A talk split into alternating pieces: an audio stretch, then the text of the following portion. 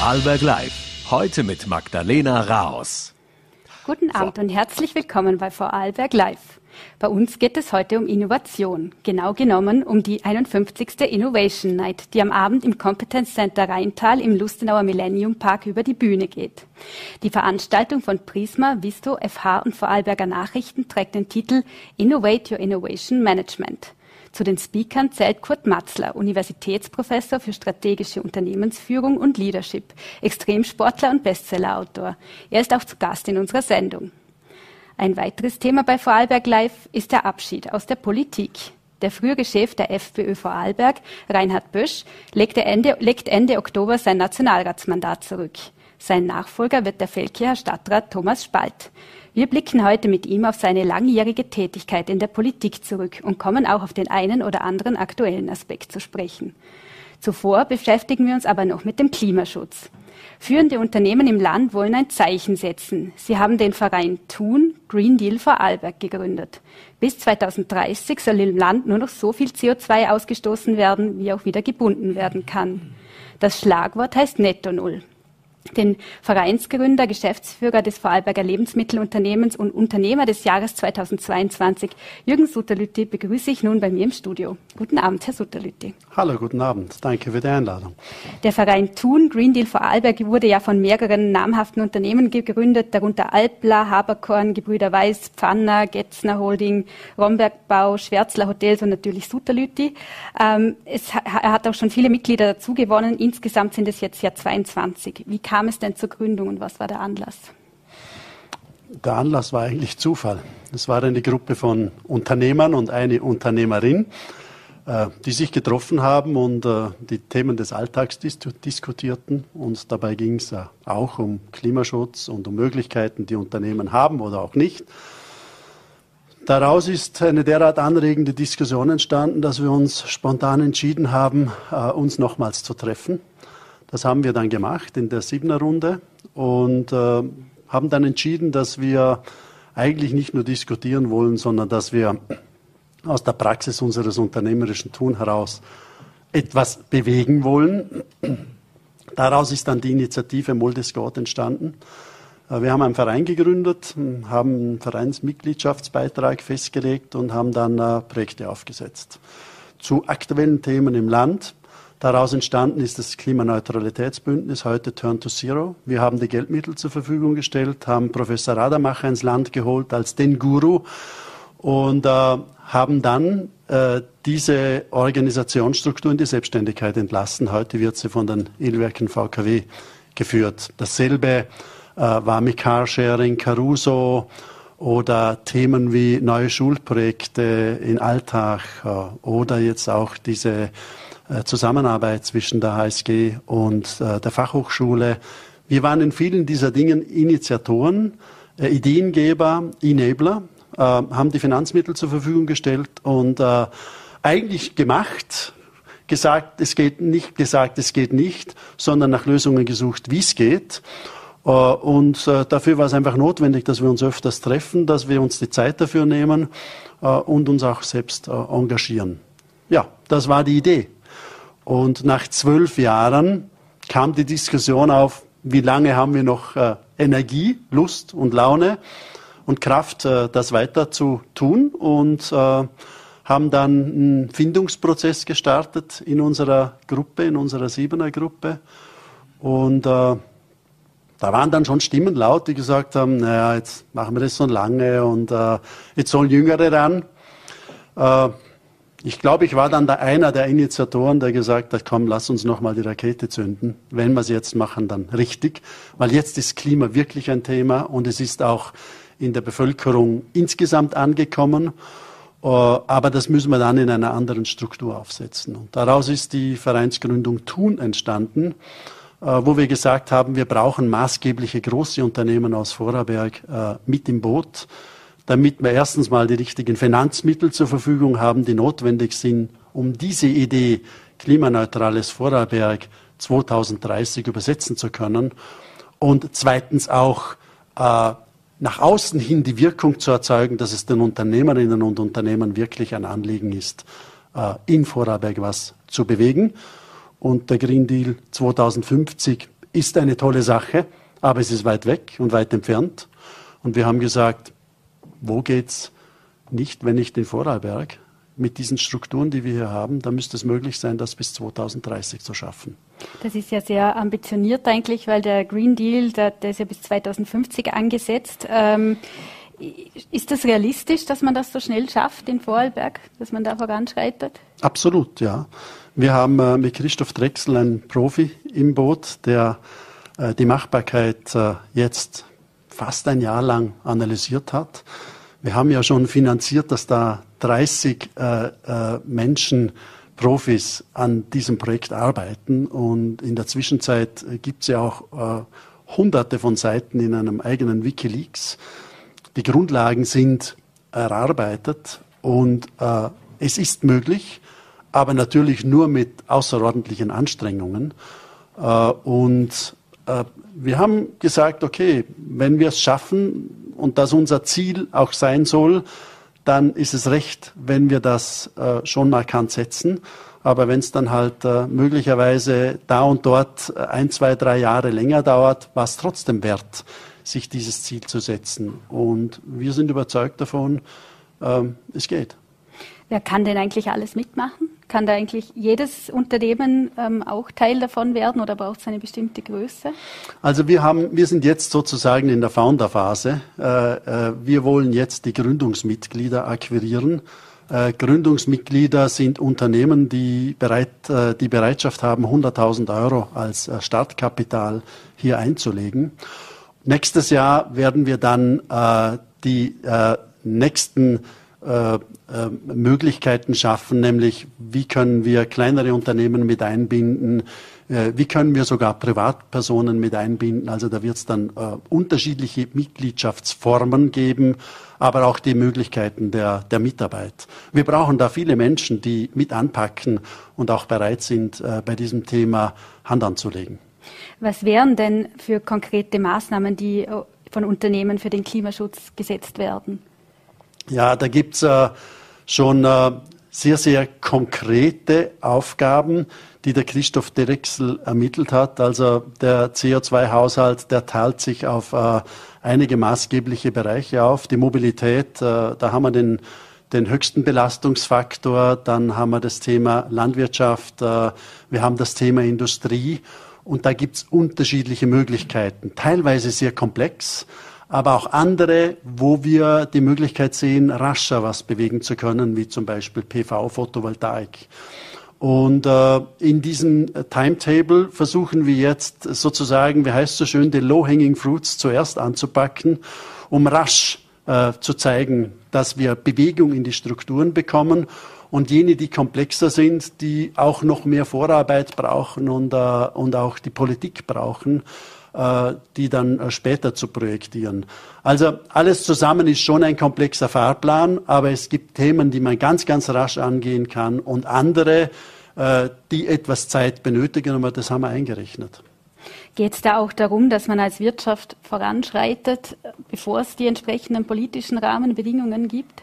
Genau das ist der Punkt. Ich glaube, wir müssen aufhören, auf die Politik zu schimpfen.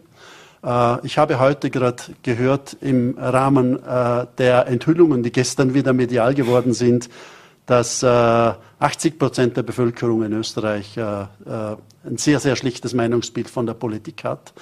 Aber was nützt es uns, wenn wir auf etwas schimpfen? Wir müssen was bewegen, wir müssen was verändern. Und verändern beginnt dann, wenn ich einen aktiven Gedanken setze. Und aus dem Gedanken entsteht ein Tun.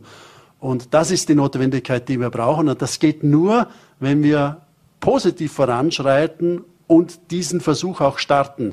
Und da, glaube ich, haben die Unternehmen in diesem Land große Möglichkeiten, einen Beitrag zu leisten.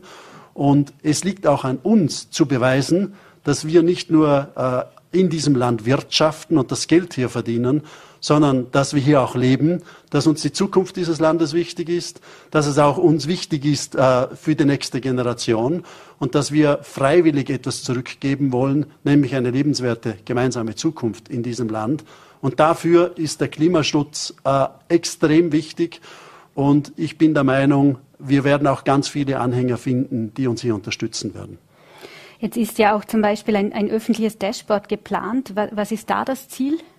Ja, das ist im äh, Endeffekt eine, eine Datenwelt, die so vernetzt ist, dass jeder in, jede in diesem Land jederzeit die Möglichkeit hat, zuzugreifen, um zu sehen, äh, was umgesetzt wird und welche Wirkungen daraus entstehen.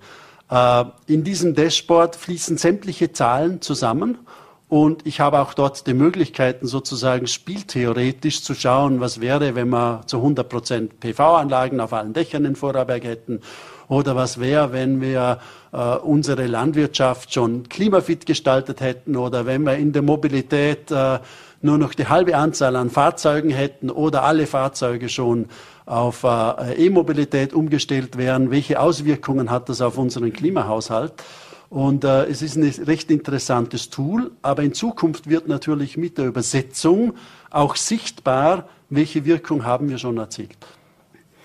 Und wird, da auch, äh, wird man da auch als Privater dann auch vielleicht äh, in den Überblick bekommen, was man da auch machen könnte? Ja, selbstverständlich. Mhm. Alle Privaten sind mhm. eingeladen. Wir haben so viele Pensionistinnen und Pensionisten, intelligente Menschen, ehemaligen Professoren, Lehrer, Menschen, denen Klimaschutz ein wichtiges Thema ist, die wir in diesen Projekten benötigen könnten. Wir müssen in Schulungs- und Ausbildungsbereiche investieren, dort, wo wir in die Umsetzung gehen, beispielsweise äh, PV-Anlagen gesammelt einzukaufen, diese auch zu montieren und zu übersetzen. Das sind so viele Bereiche, die das betrifft. Wir brauchen eine große Anzahl an Menschen, die bereit ist, hier mitzuarbeiten und an dieser Veränderung in Vorarlberg als Musterbeispiel in Europa teilzunehmen. Jetzt heißt es auf der Website des Vereins, wir müssen nicht auf alles verzichten, sondern umdenken. Ähm, wird es denn, wird die Energie oder wird diese Wende auch ohne einen gewissen Verzicht möglich sein? Ja, das ist eine herausfordernde Frage. Äh, es ist nämlich auch eine Frage der Interpretation. Äh, wenn Sie bis jetzt dreimal die Woche Fleisch gegessen haben und in Zukunft nur noch einmal in der Woche Fleisch essen sollten oder zumindest das Gefühl hatten oder Bewusstsein haben, es wäre gut, sie würden nur einmal Fleisch essen, dann ist es wahrscheinlich ein Verzicht. Aber wenn Sie sich geistig darauf einstellen, dass Sie als Individuum einen Beitrag leisten wollen für eine lebenswerte Zukunft, dann ist das vielleicht eine positive Interpretation dessen, welchen Beitrag Sie leisten können. Ist es dann ein Verzicht oder ist es ein positiver Beitrag, den Sie leisten? Also ich glaube, äh, der Begriff Verzicht ist negativ behaftet. Aber der Begriff, einen positiven Beitrag zu leisten, ist positiv behaftet. Und das ist, glaube ich, der Weg, den wir suchen sollten. Wir müssen versuchen, auch die Begriffsbestimmungen zu ändern und äh, im Endeffekt äh, die Semantik, die Wortfindung auch äh, äh, diesbezüglich zu verändern. Negatives hören wir sowieso den ganzen Tag. Also versuchen wir doch was äh, im positiven Sinne zu ändern. Jetzt ist im Zuge des russischen Angriffskriegs gegen die Ukraine viel auch von der Energiekrise die Rede. Kann auch diese Krise hin den Wandel hin zur Nutzung von erneuerbaren Energieträgern verstärken? Bin ich ganz fest überzeugt. Denn jetzt ist dieses Thema wirklich angekommen. Und äh, jenen, denen, denen es nicht bewusst war, wie abhängig wir von Gas äh, sind, die kriegen das jetzt alle zu spüren. Und möglicherweise ist das auch eine ganz große Chance. Manchmal gibt es Themen, die nur dann bewegt werden können, wenn ein vielleicht ungewollter Druck dazu führt. Und das könnte jetzt wirklich passieren.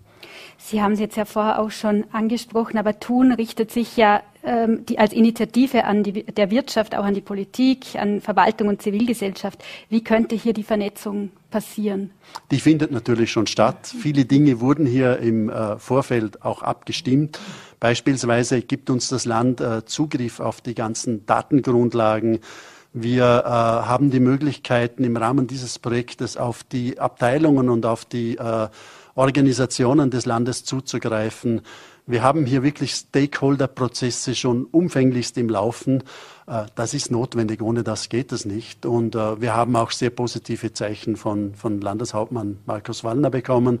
Er war auch letzte Woche bei der Startveranstaltung äh, persönlich mit dabei und sieht, dass es uns ein ernsthaftes Anliegen ist und dass es nicht nur leere Worte sind.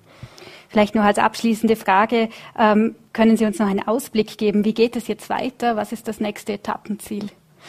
Ja, also ich glaube, das nächste Etappenziel ist, dass wir noch äh, Gründungsmitglieder brauchen. Wir haben zum, uns zum Ziel gesetzt, dass wir als Gründungsmitglieder 40 äh, Unternehmen haben wollen.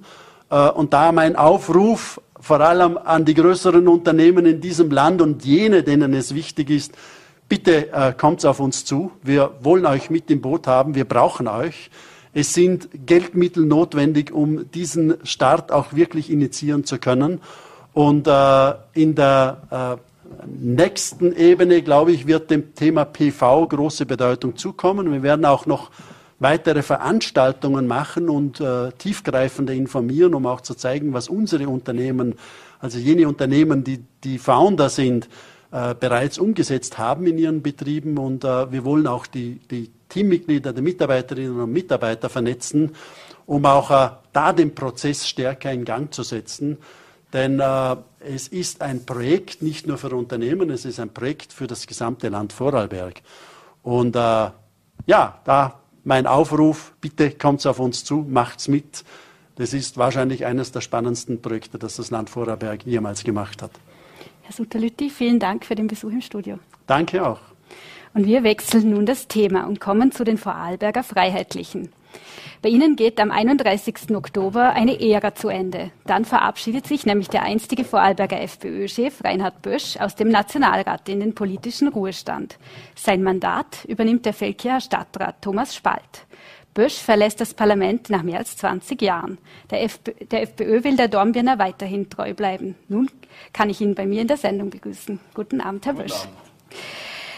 Vielleicht erklären Sie uns zu Beginn, was war denn der Anlass, dass Sie sich dazu entschieden haben, Ihr Nationalratsmandat zurückzulegen? Der Anlass war für mich ganz klar, dass ich meinem Nachfolger Thomas Spalt die Zeit geben möchte, sich im Nationalrat einzuarbeiten, auf Wiener Ebene die dort äh, jetzt gängigen und wichtigen Themen zu erarbeiten und ein guter Nachfolger für mich zu werden. Jetzt verabschieden Sie sich denn komplett aus der Politik oder bleiben Sie in bestimmten Funktionen auch weiterhin tätig? Ich werde weiterhin äh, Vorsitzender der Parlamentarischen Bundesheerkommission bis 2026 sein und auch äh, Obmann des Freiheitlichen Akademikerverbandes in Vorarlberg. Ansonsten werde ich nicht mehr in der Politik aufscheinen. Was geben Sie denn Ihrem Nachfolger Thomas Spalt mit auf den Weg? Nun, es ist ganz wichtig, dass ähm, ein Politiker äh, eine Verlässlichkeit lebt, eine Verlässlichkeit gegenüber seinen Wählern, aber auch gegenüber den äh, Mitarbeitern und den Kollegen in der eigenen Partei. Er braucht eine, eine Durchschlagskraft, die notwendig ist, um gewisse Themen voranzutreiben. Und er braucht natürlich auch die notwendige Leidenschaft, um für eine Partei für die richtigen Themen, die aufgeworfen werden, zu werben und auch zu arbeiten. Jetzt, wenn es um das österreichische Bundesheer geht, gelten Sie als Experte. Sie sind ja derzeit auch noch Wehrsprecher Ihrer Partei. Ähm, lassen Sie uns also über Militärpolitik sprechen. Ähm, nun soll ja das Heer mehr Geld erhalten. Bis 2026 äh, sollen es insgesamt 5,25 Milliarden Euro sein. Auch in den Jahren darauf gibt es zumindest ein Bekenntnis zu steigenden Budgets. Im kommenden Jahr ist es immerhin, sind es immerhin 0,7 Prozent des BIP. Wie, wie, wie beurteilen Sie das? Ist das genug für das Bundesheer? Diese Budgetsteigerung beurteile ich sehr positiv. Es ist höchste Zeit, dass wir hier dieses Thema Landesverteidigung wieder ernst nehmen. Ich darf daran erinnern, dass die jetzigen Regierungsparteien ÖVP und die Grünen noch zu Beginn der Legislaturperiode eigentlich die Landesverteidigung haben abschaffen wollen und es dieses Krieges in der Ukraine bedurft hat, um hier eine, eine Meinungsänderung herbeizuführen. Das äh, soll mir recht sein, also nicht der Krieg, aber diese Meinungsänderung. Dass wir jetzt mehr Geld für das Bundesheer bekommen, ist dringend notwendig. Es ist fünf vor zwölf. Es ist noch nicht fünf nach zwölf. Wir können noch vieles reparieren und wir können noch viele Dinge wieder auf einen guten Weg bringen. Und das ist jetzt, diese Steigerung ist ja auch mehr als damals unter der FPÖ-Regierungsbeteiligung äh, abgemacht war. Wie, wieso denken Sie, liegt das nur am Krieg oder wieso war das damals nicht möglich, da eine noch größere Steigerung auszumachen? Ich glaube, damals waren es für ähm, zumindest, also Sie haben sich ja immer für zumindest ein Prozent des BIP ausgesprochen. Ähm, das war da, also für, für 2022 war 2018 hieß es dann, das sind 0,6 Prozent. In den Regierungsverhandlungen damals im Jahre 17 mit der ÖVP haben wir diese Summen eigentlich vereinbart gehabt. Die ÖVP hat sich dann leider nicht daran gehalten. Das ist sehr bedauerlich. Äh, von einem Prozent des BIP haben wir immer gesprochen, also ein Prozent des Bruttoinlandsproduktes. Jetzt äh, werden wir im kommenden Jahr etwa 0,7 erreichen. Dieses eine Prozent, das die Regierung äh, jetzt angibt, erreichen wir nur, indem man auch die Pensionen einrechnet, die für die äh, Beamten des äh, Landesverteidigungsressorts äh, äh, bezahlt werden müssen, hineinrechnet. Äh, das ist aber an sich nebensächlich. Mir ist diese Erhöhung wichtig, diese 680 Millionen, die wir für kommendes Jahr budgetieren werden sind sehr wichtig. Man kann dort die größten Löcher stopfen und man wird auch versuchen müssen, eine Trendwende herbeizuführen, die dann weiterführt im weiteren Budgetpfad, der bisher vereinbart worden ist. Und ich gehe davon aus, dass dieser Budgetpfad zumindest in den nächsten Jahren, zumindest jetzt in den kommenden vier Jahren noch eingehalten wird.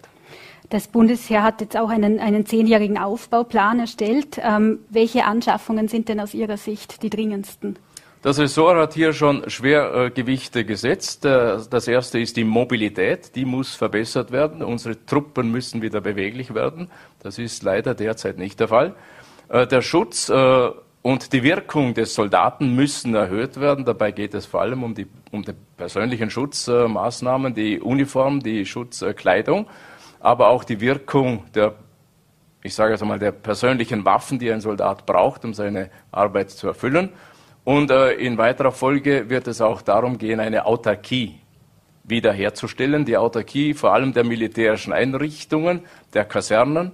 Äh, das sind eigentlich Projekte, die wir damals auch schon äh, mit Mario Kunasek begonnen haben und das wird hoffentlich jetzt konsequent weitergeführt. Äh, welche Neuerungen sehen Sie denn gerade auch in, in Vorarlberg? Als, äh, als was sind da die wichtigsten Neuerungen? In Land? Vorarlberg wird es im Wesentlichen äh, beim äh, Jägerbataillon 23 darum gehen, dass man die ganzen Schutzmaßnahmen für den Soldaten verbessert, dass man auch die Einrichtungen, die notwendig sind für eine Hubschrauberstationierung, zum Beispiel wenn Lawinengefahr ist, möglichst rasch baut. Auch die Autarkie der Kasernen ist sehr wichtig. Das ist nicht nur in Bezug auf die Wahlgau-Kaserne, sondern auch auf die Bilgere-Kaserne anzustreben. Und ich hoffe, dass wir das hier im Land Vorarlberg auch mit dem Aufbau zusätzlicher Pionierkräfte im äh, Militärkommando wieder in diese Richtung bringen werden. Jetzt sollen Grundwehrdiener künftig auch höhere Bezüge bekommen. Ist das eine sinnvolle Neuerung aus Ihrer Sicht? Das ist eine sinnvolle Neuerung. Wir müssen die Gehaltssituation aller Soldaten anpassen, vom Grundwehrdiener bis zum Offizier. Äh, es ist leider Gottes äh, der Effekt eingetreten, dass uns viele gut ausgebildete Unteroffiziere, Ausbildner und junge Offiziere verlassen, weil sie irgendwo anders einen besseren und besser bezahlten Beruf finden. Dagegen muss man ankämpfen und wir müssen alle Wege äh, beschreiten, die das österreichische Bundesheer wieder zu einem attraktiven Arbeitgeber machen. Vorarlbergs Militärkommandant Gunther Hessel will auch das alte Modell von sechs Monaten Grundwehrdienst und zwei Übungsmonaten zurück, ohne Assistenzeinsätze der Grundwehrdiener. Wie, seh, wie sehen Sie das? Das ist eine alte Forderung von mir. Wir müssen dringend auf dieses Modell 6 plus 2 wieder zurückkommen. Sonst stirbt uns die Miliz äh, ganz einfach gesagt aus mit der Zeit. Wir brauchen diese Übungstage, um wieder Milizverbände, die selbstständig strukturiert sein sollen, auf die Beine stellen zu können, bei Übungen, aber auch bei allfälligen Einsätzen. Dazu wäre es auch dringend notwendig, dass wir im Zivildienst auch eine Miliz einführen, damit, wie wir es jetzt hatten im Rahmen der Pandemie bei gesundheitspolitischen Schwierigkeiten, auch die Zivildiener aufbieten können, um dort Arbeiten zu erledigen, die eigentlich für Soldaten nicht geeignet sind. Und hier hat äh, der Herr Militärkommandant ganz recht, diese Assistenzeinsätze, die das österreichische Bundesheer derzeit macht und in den letzten Jahren machen musste, sind meines Erachtens in weiten Teilen ein Missbrauch der Armee zu, dieser, zu diesen Diensten und wir sollten schauen, dass wir sie möglichst zurückschrauben. Also Miliz sozusagen auch nur na, nochmal nachgefragt im Sozialbereich zum Beispiel oder so ist es. Im mhm. Sozialbereich, mhm. gerade im Rahmen der Pandemie, haben wir es erlebt, dass Soldaten eingesetzt wurden, um Tests zu machen, um Kontrollen zu machen an den, äh, an den verschiedensten gesundheitlichen Punkten. und auch um zu helfen im Pflegebereich. Alle diese Dinge sollten eigentlich von Zivildienern erledigt werden können und nicht von Soldaten, deren eigentliches Handwerk eigentlich die Landesverteidigung sein soll. Mhm. Ähm, Im Zuge des russischen Angriffskriegs in der Ukraine wird auch oft über die österreichische Neutralität debattiert. Ähm, ist die österreichische Neutralität aus Ihrer Sicht noch zeitgemäß oder beziehungsweise ist es nicht auch ein Risiko im Ernstfall? Ich halte die Neutralität für zeitgemäßer als je. Wir haben in diesem Konflikt erlebt, dass es wertvoll sein könnte, wenn ein äh, wichtiger Mitgliedstaat der Europäischen Union im Herzen Europas befindlich zu keinem Militärbündnis gehört und eigentlich die Möglichkeit hätte, hier äh, verbindend äh, in Bezug auf Verhandlungen aufzutreten. Diese äh, diese Linie hätte die Bundesregierung meiner, meiner Auffassung nach äh, verstärkt durchführen äh, können in den letzten Jahren. Und ich hoffe, dass wir in diese Richtung auch weiter gehen werden. Ähm, wie, jetzt möchte ich kurz das Thema wechseln und auf die FPÖ zu sprechen kommen. Äh, wie zufrieden sind Sie denn eigentlich mit der Ausrichtung Ihrer Partei? Weil zum Beispiel ist jetzt gerade die Bundespräsidentschaftswahl geschlagen worden und da ist es FPÖ-Kandidat Walter Rosenkranz nicht gelungen, einen ähnlichen Wahlerfolg wie Norbert Hofer 2016 ähm, zu schaffen und Alexander van der Bellen eine Stichwahl zu zwingen. Wie, wie stufen Sie das ein? Äh, nun, das äh ist so, dass die Linie der FPÖ derzeit eine richtige, kantige Oppositionspolitik ist und ich begrüße das. In Bezug auf die Bundespräsidentenwahl, die so ausgegangen ist, wie sie ausgegangen ist, müssen wir doch feststellen, dass wenn wir die Wahlbeteiligung mit einrechnen, etwa zwei Drittel äh, Van der Bellen nicht gewählt äh, haben. Äh, schön wäre es gewesen, wenn Walter Rosenkranz in eine Stichwahl gekommen wäre. Das war aber hier nicht der Fall, wie das früher bei Norbert Hofer war hat sich da die FPÖ und der Parteichef Herbert Kickl nicht so sehr auf einen Fundamentaloppositionskurs festgelegt, was man zum Beispiel beim Thema Corona gesehen hat, weil im Land ist ja die Ausrichtung von Christoph Bitsche eine etwas andere. Nun, diese äh, Corona-Linie war äh, natürlich notwendig, weil wir vor allem auf Bundesebene, hier im Land Vorarlberg war das etwas anders, aber vor allem auf Bundesebene einen Kontrapunkt setzen mussten zur Regierungspolitik, die ja chaotisch war von allem Anfang an. Und deshalb halte ich diese Linie für richtig und wir sollten sie auch beibehalten. Nur es wird jetzt natürlich von anderen Themen überlagert werden, die von uns Freiheitlichen genauso intensiv bearbeitet werden. Aber ist es dann so überhaupt möglich, dass, dass, dass die FPÖ wieder Regierungsverantwortung übernehmen kann, wenn sie sich so in die Oppositionsrolle quasi versteift? Die äh, FPÖ wird wieder Regierungsverantwortung übernehmen können, wenn sie aus einer Position der Stärke in Regierungsverhandlungen hineingeht. Das ist sowohl auf Bundesebene als auch hier auf Landesebene äh, festzustellen. Und ohne eine kantige Oppositionspolitik werden wir diese Stärke nicht erreichen können. Also dieser Weg ist goldrichtig. Und wenn wir den Meinungsumfragen äh, glauben können, dann bewegen wir uns auch jetzt unter Bundespartei Obmann Kiekl Richtung 25 Prozent. Sollte da die FPÖ in Vorarlberg auch etwas kantiger auftreten? Die FPÖ in Vorarlberg macht eine ausgezeichnete Politik und genau die Politik, die für das Land gut ist. Derzeit wird ja auch viel darüber diskutiert, Zelte zur Flüchtlingsunterbringung in den Bundesländern, darunter auch Vorarlberg, aufzustellen. Ähm, da hat FPÖ-Chef Kickl daraufhin einen, Verzeihung, einen Asylstopp gefordert. Also das wäre praktisch ein Bruch internationalen Rechts. Äh, kann das aus Ihrer Sicht die richtige Vorgangsweise sein? Das ist die absolut richtige Vorgangsweise. Leider müssen wir feststellen, dass die Europäische Union in diesem zentralen Thema, nämlich im Schutz der EU-Außengrenze oder in der Schließung der EU-Außengrenze, wenn es notwendig ist, vollkommen versagt. Also sind die Mitgliedsländer gezwungen dazu, das in ihren Grenzbereichen zu tun. Und diese Schließung der österreichischen Grenze ist im Lichte dieser Entwicklung, der wir jetzt gegenüberstehen, absolut notwendig. Jetzt hat äh, Vorarlberg ja damit argumentiert, ähm, dass die Quartierssuche sehr schwierig im Land ist und auch der Bund in der Verantwortung steht mit dem Grenzschutz. Was sagen Sie da dazu? Nun, äh, wie gesagt, diese Verantwortung liegt auf europäischer Ebene. Sie wird nicht wahrgenommen. Die zweite Verantwortung liegt äh, auf der Ebene der österreichischen Bundesregierung und sie wird dort auch nicht wahrgenommen. Wir hören vom Innenminister nur Ankündigungen, aber keinerlei Maßnahmen, die die Lage auch nur in irgendeiner Weise verbessern würden. Sie haben im Jahr 2018 wohl die umstrittenste Aussage Ihrer Karriere gemacht. Da ging es auch um das Thema. Da meinten Sie, dass die Außengrenzen Europas nicht oder wenn die Außengrenzen Europas nicht oder nur unzureichend geschützt werden, könnten auch keine Anlandeplattformen in Libyen oder anderen nordafrikanischen Ländern errichtet werden. Es müsste stattdessen zeitlich begrenzt Raum in Besitz genommen werden und auf Nachfrage mit militärischen Kräften. Würden Sie das heute wieder so sagen? Äh, das äh, würde ich vielleicht heute nicht so sagen, weil es zu Missinterpretationen geführt hat. Aber vom Grundsatz her ist es ganz notwendig, dass auch die Europäische Union Strukturen schafft, äh, die vor allem in Bezug auf die Massenzuwanderung aus dem afrikanischen Raum auch die Möglichkeit bietet, diese Leute, die keine Berechtigung haben, bei uns einzuwandern, wieder zurückzubringen. Sie wurden einst auch als Verteidigungsminister gehandelt. Alexander van der Bellen hat den Vorschlag aber abgelehnt. Wie blicken Sie heute darauf zurück? Äh, da bin ich sehr dankbar dafür, weil äh, diese Verteidigungsministertätigkeit wäre sehr kurz gewesen. Äh, wären Sie aber gern prinzipiell Minister geworden? Ich wäre bereit gewesen.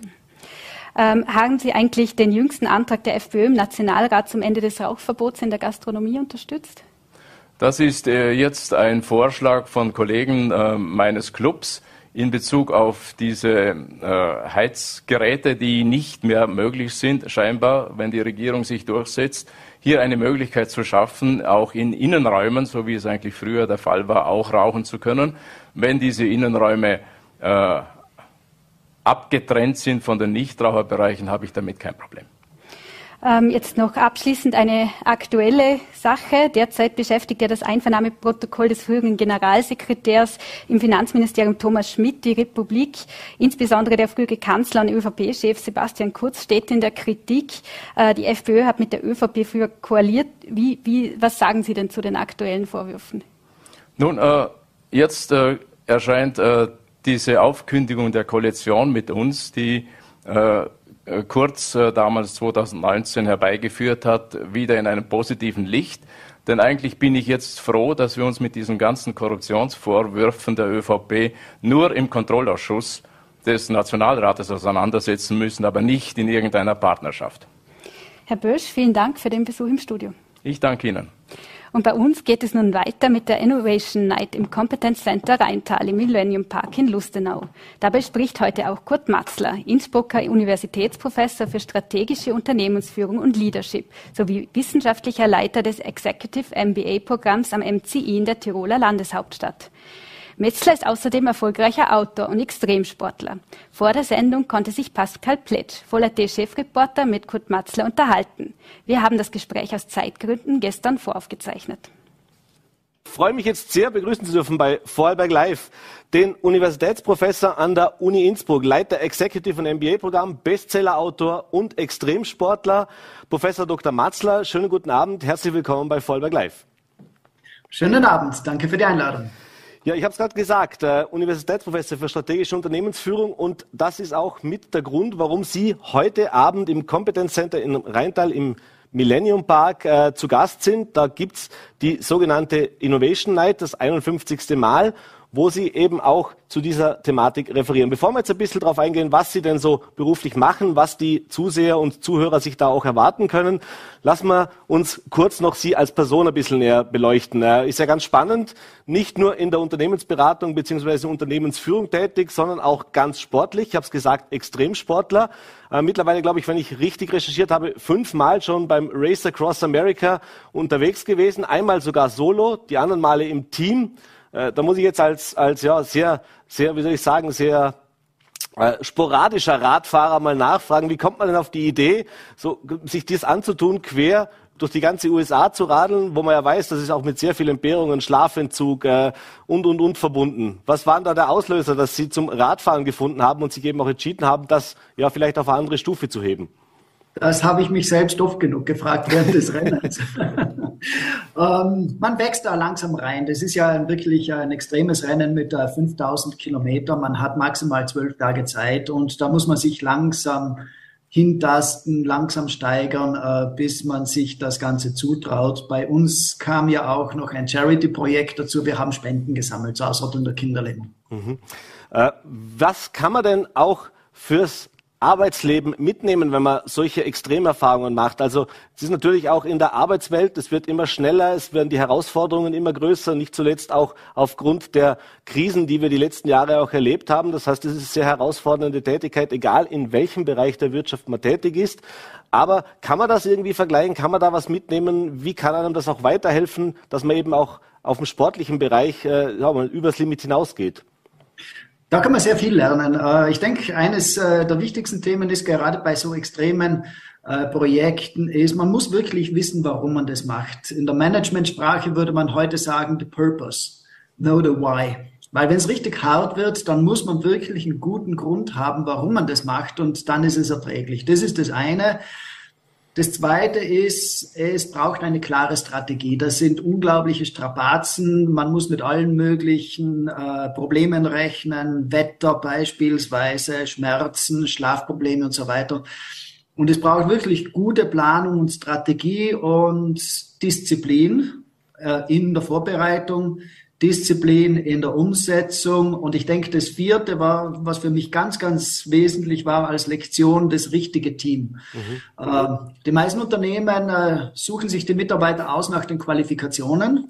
Ist zwar wichtig, aber ich glaube, dass die Fähigkeit von Menschen mit anderen arbeiten zu können, deren Einstellungen mindestens gleich wichtig sind. Und da muss man ein Team zusammensetzen, das sich mit dem Ziel identifiziert, und da muss man äh, Menschen haben, die auch wirklich gut miteinander können. Sonst scheitert sowas äh, nach drei, vier Tagen schon. Mhm.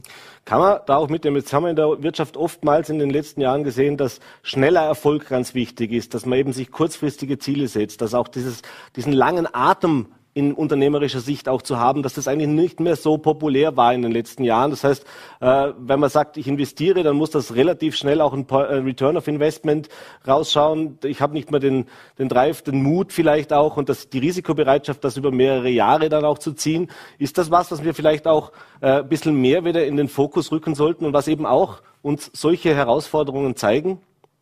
Äh, ja, das, das ist ein ganz wesentlicher Punkt. Äh, wir brauchen wirklich ein ganz großes Ziel, ein langfristiges Ziel, auf das wir hinrichten, arbeiten und alles darauf ausrichten und die Kräfte konzentrieren. Das allein reicht uns nicht. Wir brauchen auf diesem Weg dorthin immer wieder Quick Wins. Das heißt, äh, kurze Erfolge, kurzfristige Erfolge, die uns motivieren, weiterzumachen. Man kann zwar diese große Vision, das große Ziel im Auge haben, aber wenn man beginnt darüber nachzudenken, wie weit es noch ist, wie hart es noch wird, dann ist man schon auf verlorenen Posten. Das heißt, das große Ziel im Auge, aber gleichzeitig viele kleine Zwischenziele auf dem Weg dorthin als Motivation. Mhm. Ist das auch was, was uns diese Krise jetzt vielleicht verstärkt auch lehren wird, einfach auf die ganz harte Tour? Es war man doch in der Wirtschaft verwöhnt, ein bisschen in den letzten Jahrzehnten, äh, dass natürlich der natürliche Wachstum oder dieser, dieser Wille zum unternehmerischen Wachstum eigentlich für selbstverständlich angesehen worden ist. Jetzt haben wir erlebt in den letzten drei Jahren, dass eben nichts mehr planbar ist oder nicht mehr so planbar ist wie früher. Äh, es gab unter der Corona-Pandemie zwar im Nachhinein betrachtet äh, eigentlich sogar positive Entwicklungen in der Wirtschaft. Das heißt, das Wirtschaftswachstum ist weiter gestiegen. Viele große Unternehmen haben Rekordgewinne auch eingefahren in diesen Jahren. Und jetzt kommt eben dieser Krieg in der Ukraine, die Klimakrise, die Teuerung äh, und eben auch diese sehr, sehr ernsten Warnungen, dass es eben jetzt mit diesem Wachstum vorbei ist. Äh, ist das was, wo wirklich auch in den Unternehmen, die Sie vielleicht auch beraten, in die Sie auch den Blick hineinwerfen, jetzt sozusagen ganz schnell reagiert werden muss und eben auf diese harte Tour jetzt äh, Philosophie verändert werden muss? Mhm. Absolut, äh, das sehen wir ganz gut. Und ich würde jetzt mal zwei Typen von Unternehmen unterscheiden. Solche, die hier wirklich äh, nur die Risiken sehen, die auf sie zukommen und dann oft äh, gelähmt sind und andere, die hier Chancen sehen zur Veränderung jede der Krisen, vor allem ich denke, diese Krise wird auch so ähnlich wie Corona war ein, ein, ein Brandbeschleuniger sein für viele Entwicklungen, zum Beispiel hin zum Thema mehr Nachhaltigkeit in der Energie, mehr Sicherheit in den Lieferketten und so weiter. Also da wird sich einiges ändern und Innovation entsteht häufig ja erst dann, wenn wir wirklich müssen, wenn wir aus der Komfortzone heraus müssen. Und mhm in jeder Krise ist das der Fall. Und jene Unternehmen, die diese Krisen dann betrachten als Chancen, haben natürlich die Möglichkeiten, äh, vieles zu verändern und sich neu aufzustellen. Mhm. Jetzt äh, ist es ja auch so, dass Sie haben es gesagt, oder es steht in Ihrer Beschreibung auch drinnen, äh, die Frage nach dem, welche Strategien und Innovationen wirken, wirken, wirken wirklich, wenn ich es jetzt richtig rausbringe. Und Ihnen ist es wichtig, eine Brücke zwischen Wissenschaft und Praxis zu schlagen. Und das ist, das kennt man vermutlich jeder, der erwerbstätig in einer gewissen Funktion ist. Äh, es gibt natürlich Innovationen, wir sind alle von den Innovationen getrieben. Äh, es ist ein ständiges Weiterentwickeln, ein, ein ständiger Umgang auch mit Neuerungen. Aber eben das, was die Wissenschaft oder was Experten uns oft vorgeben, in die Praxis zu bringen, ist manchmal nicht ganz so einfach. Das heißt, in der Theorie sieht das alles ganz gut aus, äh, aber es sind halt doch am Ende doch die Menschen, die das Ganze dann umsetzen müssen und das ist schwierig. Wie kann man denn diesen Spagat Ihrer Meinung nach tatsächlich verbessern und das auch besser hinbekommen? Mhm. Ähm, das hat jetzt eigentlich schon mit unserem äh, Thema mit, mit dem Vortrag zu tun. Äh, es geht um Open Innovation und Open Strategy. Das heißt, dass man sich immer mehr öffnen muss nach außen hin für neue Ideen, äh, weil sich auch die Welt so schnell verändert, weil viele Disruptionen da sind, äh, die teilweise in ganz anderen Branchen entstehen. Und immer dann, wenn, wenn Dinge so komplex sind, wenn Geschwindigkeit gefragt ist, muss man sich öffnen und versuchen, von anderen zu lernen. Es gibt eine ganz interessante Studie, die ähm, gefunden hat, dass 90 Prozent der Geschäftsmodellinnovationen nichts anderes sind als das Kopieren von erfolgreichen Geschäftsmodellen aus anderen Branchen. Das heißt, niemand muss das Rad neu erfinden, wenn er sich öffnet, sich anschaut, was funktioniert in anderen Branchen, in anderen Kontexten gut, dann kann man schon sehr viel übertragen und ähm, den Grundlage für einen Erfolg schaffen. Mhm. Thema Trial and Error, das heißt Dinge auszuprobieren und eben auch damit zu scheitern. Die Philosophie des Scheiterns ist in Europa vor allem nicht sehr populär gewesen in der Vergangenheit, anders als das zum Beispiel in den USA der Fall ist, wo eben ganz viel Innovation darauf beruht, dass man einfach Dinge ausprobiert, ja, dann funktioniert es auch mal nicht und man steht aber wieder auf und versucht das Nächste. Äh, ist das was, wo Sie diesen Wandel in Europa mittlerweile auch mitbekommen? Das heißt, kommt das bei unseren Unternehmen in Europa auch an mittlerweile? Das kommt an, ja, das kommt an. Das ist eine große Kulturveränderung. Äh, wir haben ganz einfach nicht mehr die Zeit, äh, diese klassischen Innovationsprozesse zu durchlaufen, wo man Monate oder Jahre braucht, um das perfekte Produkt auf den Markt zu bringen, um dann festzustellen, so perfekt ist es eigentlich nicht, weil das fehlt, das äh, funktioniert nicht und so weiter.